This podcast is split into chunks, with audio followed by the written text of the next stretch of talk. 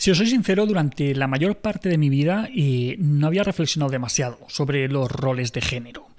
Crecí en una familia bastante típica de los años 80 en España, con un reparto de roles muy tradicional y en un entorno social eh, bastante machista, aunque yo no era muy consciente de esto.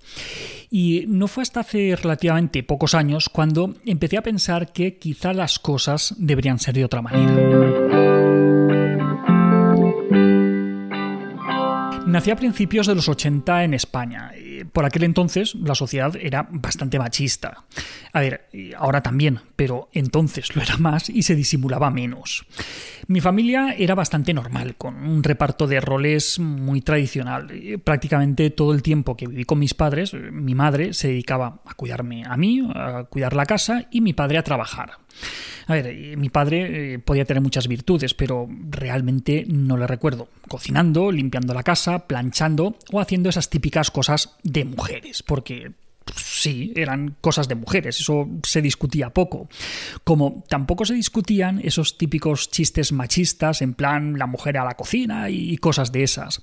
A ver, yo me reía con esos chistes, no, no me parecían mal, eran pues, lo normal. Y yo no es que fuera especialmente machista, pero tenía bastante claro cuáles eran los juegos de niños y cuáles eran los juegos de niñas, y los colores de niños y los colores de niñas y todas esas cosas.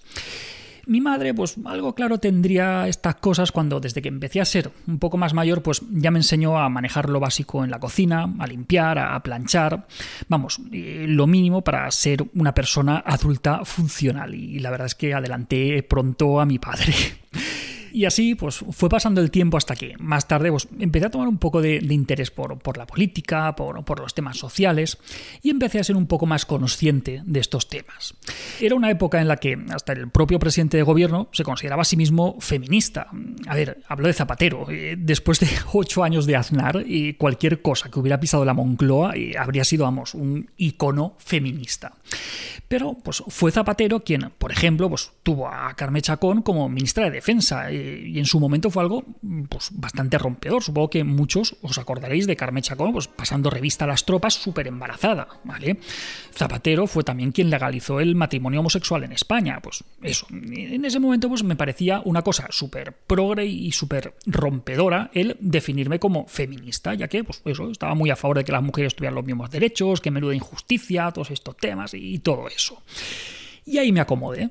Estaba tranquilo, considerando que mostrarme partidario del feminismo pues, bastaba para tener la conciencia tranquila. Pero con el tiempo eh, empezó a pasar algo curioso.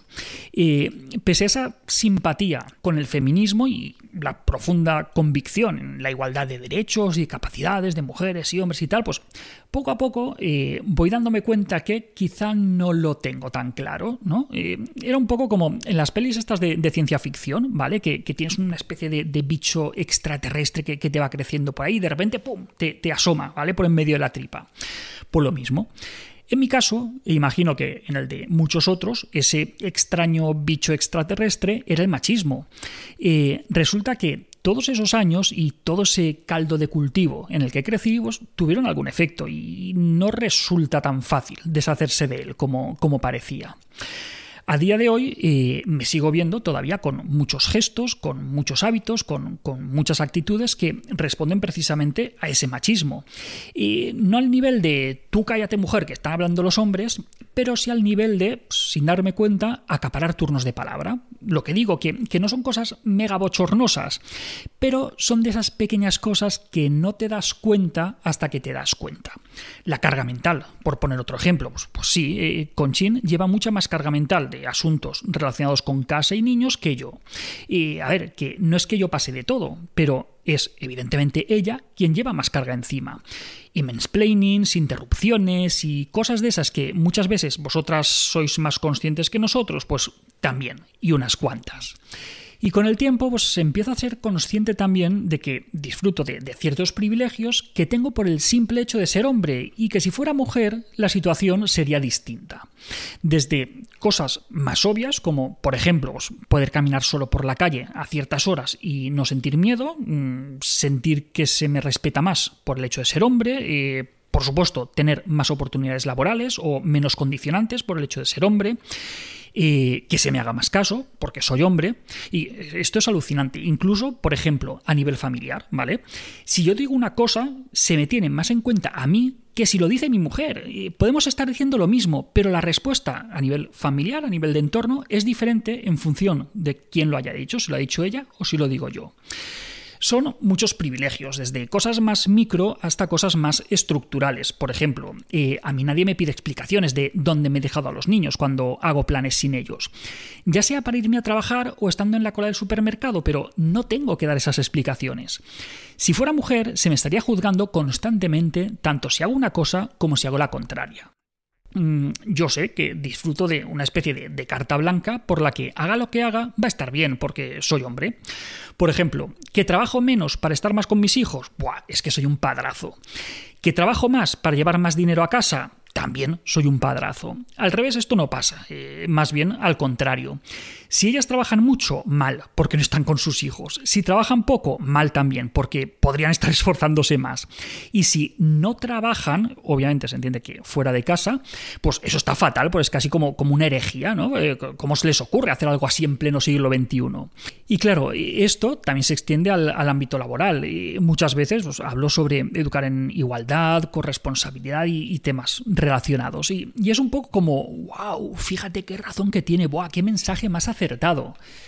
Eh, a ver, eh, que digo lo mismo que dicen un montón de mujeres, pero que se me escuche más a mí, en realidad es otro de mis privilegios por el hecho de ser hombre. Y es algo que no deja de generarme cierta contradicción interna. Me refiero, eh, ¿me estoy aprovechando de este privilegio? Pues no estoy seguro, pues quizás sí, y aunque el mensaje sea razonable, pues es bastante triste que se me escuche más por el simple hecho de, ser hombre, ¿no? Esto es algo que, he hablado muchas veces con Laura Baena, la, la mala madre jefa, cuando me dice que soy un referente. Yo siempre le digo que, no soy referente de nada, pero ella insiste en que es importante que haya hombres que lancen estos mensajes. A ver, que lo entiendo, que, estoy de acuerdo, pero también sé que hay muchísimas mujeres con muchísimos más conocimiento sobre estos temas que tienen muchísimo que decir y que quizá no se les está prestando la atención que merecen. Entonces, cuando hablamos de, este tipo de temas, y surge el concepto de las nuevas masculinidades, que me hace mucha gracia. Las nuevas masculinidades para hablar de esos hombres corresponsables que no abusan de sus privilegios, que se alinean con la lucha feminista, que son respetuosos con las mujeres. A ver, eh, no, recuerdo quién lo dijo, alguien random por, por, Twitter, pero me gustó mucho cómo lo expresó. Eh, decía algo así como que, ¿por qué llamamos nuevas masculinidades a simplemente no ser un gilipollas? Y estoy muy de acuerdo, es decir, que no es necesario poner una etiqueta para describir algo que, a estas alturas ya tendría que ser normal.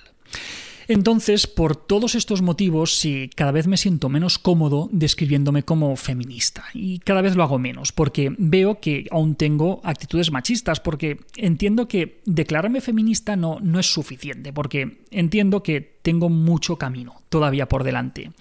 Y porque entiendo que los hombres no podemos ser los protagonistas de esa lucha.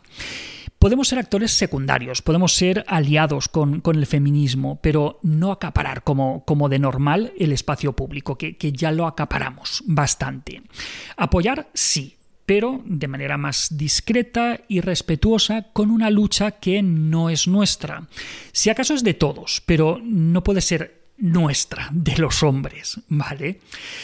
En fin, que tenía mis dudas eh, respecto a si hacer este vídeo o si no hacerlo, porque por un lado eh, me apetecía explicar esta contradicción que siento, pero por otro lado no deja de ser más de lo mismo, eh, un señor hablando sobre un tema del que igual estaría más guapo calladito.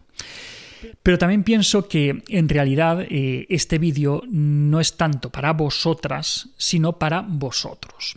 Para que tomemos conciencia de la necesidad de cambiar un poco la actitud de empezar a ser más conscientes de los estereotipos en los que todavía seguimos cayendo y de los privilegios de los que todavía seguimos disfrutando. Si eres mujer y te encaja todo lo que estoy contando, pues te agradezco que hayas aguantado hasta el final de, este vídeo. Y si eres hombre y, y te molestan todas estas palabras, pues probablemente será porque algo de razón tengo. ¿No crees? Y hasta aquí otra píldora de psicología.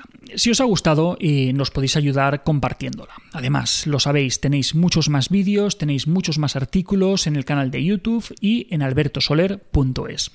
Y en todas las librerías, nuestros libros Hijos y Padres Felices y Niños sin etiquetas. Y la semana que viene, más. Un saludo.